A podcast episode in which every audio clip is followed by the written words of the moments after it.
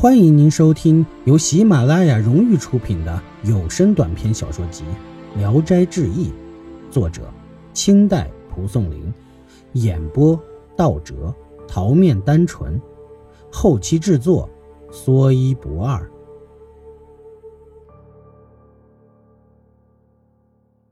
尸变。信阳县某老翁家住本县菜店，这个村儿。离县城五六里路，他们父子开了一个路边小店，专供过往行商的人住宿。有几个车夫来往贩卖东西，经常住在这个店里。一日日落西山时，四个车夫来投店住宿，但店里已住满了人，他们估计没处可去了，坚决要求住下。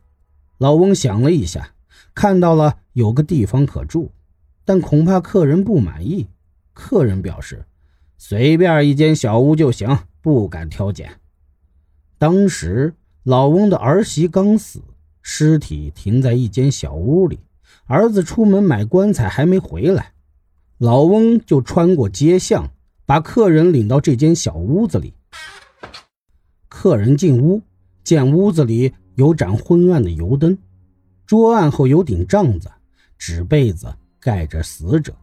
又看他们的住处是在小里间的大通铺上，他们四人一路奔波疲劳，很是困乏，头刚刚放在枕头上就睡着了。其中唯有一个人还朦朦胧胧的没有睡熟。忽然听见临床上有擦擦的声响，赶快睁眼一看，见灵前灯火明亮，看的东西是清清楚楚。就见那女尸掀开被子起，接着下床，慢慢的进了他们的住室。那女尸面呈淡金色，额上扎着深丝绸子，走到布前，俯身对着美人吹了三口气。这客人吓得不得了，唯恐吹到自己，就偷偷的将被子蒙住头，连气也不敢喘。静静的听着，不多时，女尸果然过来了，像吹别人一样，也吹了他三口。他觉得女尸已走出房门，又听到纸背的声响，才伸出头来偷看，见女尸如原样的躺在那里。这个客人害怕极了，不敢作声，偷偷的用脚蹬着其他三人，那三人。却一动不动。他无计可施，心想不如穿上衣服逃跑了吧。刚起来拿衣服，擦擦的声音又响了。这个客人赶快把头缩回被子里，觉得女尸又过来了，连续吹了他好几口气才走。少待了一会儿，又听见临床又响，知道那女尸又躺下了。他就慢慢的在被子里摸着衣服穿好，猛地起来，光着脚就往外跑。这时那女尸也起来了，像是要追他。等他离开帐子时，客人已开门跑了出来，随后那女尸也跟了出来。客人边跑边喊，但村里人没有一人听见。想去敲店主的门，又怕来不及被女尸给追上。所以就顺着通向县城的路尽力的快跑，到了东角，看见一座寺庙，听见有敲木鱼的声音，客人就急急的敲打庙门，可和尚在惊讶之中认为情况异常，不肯及时的开门让他进去。他回过身来，那女尸已经追到了，还只剩下距离一尺远，客人怕的更厉害了。庙门外有一棵大白杨树，树围有四五尺，他就用树挡着身子。那女尸从右来，他就往左躲；从左来，他就往右躲。女尸越怒，这时双方都汗流浃背，非常疲倦了。女尸顿时站住，客人也气喘不止，避在树后。忽然，那女尸。抱得起来，伸开两臂，隔着那树捉那客商，客人当即就被吓倒了。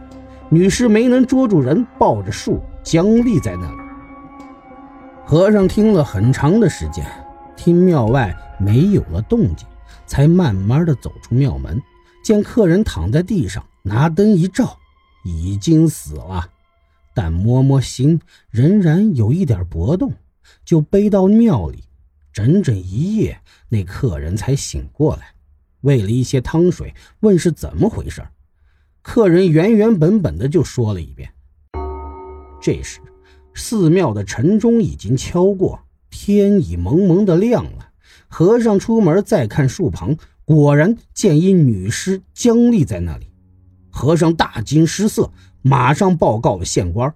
县官亲自来验尸，叫人拨那女尸的两手，插得牢牢的，拔不出来。仔细一看，女尸左右两手的四个手指头都像是钢钩一样，深深地抓入了树里。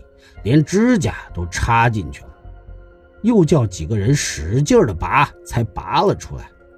只见他指甲上插的痕迹像凿的孔一样。县官命衙役去老翁店里打听，才知道女尸没有了，住宿的其他三个客人也已死。人们正议论纷纷，衙役向老翁说了缘故。老翁便跟随着衙役来到庙前，把女尸抬了回去。客人哭着对县官说：“我们四个人一起出来的，现在我一个人回去，怎么能让乡亲们相信我呢？”县官便给他写了一封证明信，并给了他些银子，就送他回去了。本集演播到此结束。谢谢您的收听，喜欢请点赞、评论、订阅一下，谢谢支持。